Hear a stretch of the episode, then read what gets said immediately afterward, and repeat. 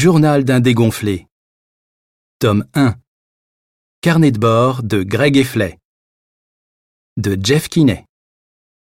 Lu par Fabien Brich. Mettons d'abord les choses au point. Il s'agit d'un carnet de bord, pas d'un journal intime. Je sais bien ce qui est écrit sur la couverture, mais quand maman est allée acheter ce truc, je lui avais pourtant clairement demandé d'en chercher un où ce ne serait pas marqué journal dessus. Voilà le résultat. D'ici à ce qu'un taré me trouve avec ce cahier et se fasse des idées, il me prendrait pour une tapette à tous les coups.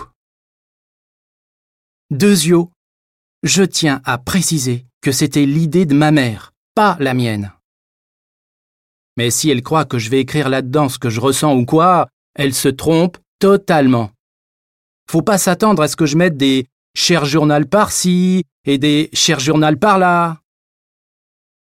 Si j'ai accepté d'écrire dedans, c'est uniquement parce que, quand je serai riche et célèbre, j'aurai bien mieux à faire que de répondre à des questions idiotes toute la journée. Ce cahier pourra alors se révéler très utile. Grégory, parlez-nous de votre enfance. Avez-vous toujours été aussi beau et intelligent? Tenez, prenez mon carnet, et maintenant, Oust Comme je l'ai dit, un jour je serai célèbre, mais en attendant, je suis coincé au collège avec une bande de débiles.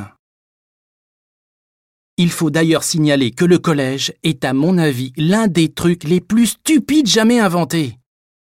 Il y a des types comme moi qui n'ont pas encore fait leur croissance mélangés avec des espèces de gorilles qui se rasent deux fois par jour. Et après, on se demande pourquoi les violences sont un tel problème au collège.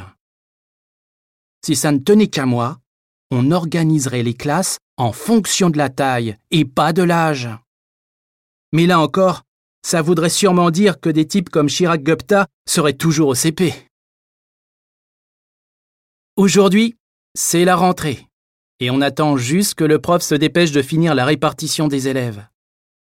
Alors, je me suis dit que je ferais aussi bien d'écrire dans ce cahier, histoire de passer le temps. Au fait, laissez-moi vous donner un bon conseil. Le jour de la rentrée, il faut vraiment faire attention où on s'assoit. On arrive, on laisse tomber son sac sur la première table pourrie qui se présente, et puis tout de suite après, on entend le prof qui dit J'espère que vous aimez tous votre place, parce que vous la garderez toute l'année.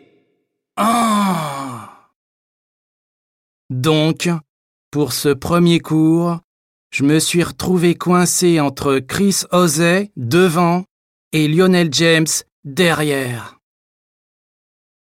Jason Brill est arrivé en retard et a failli s'asseoir à ma droite.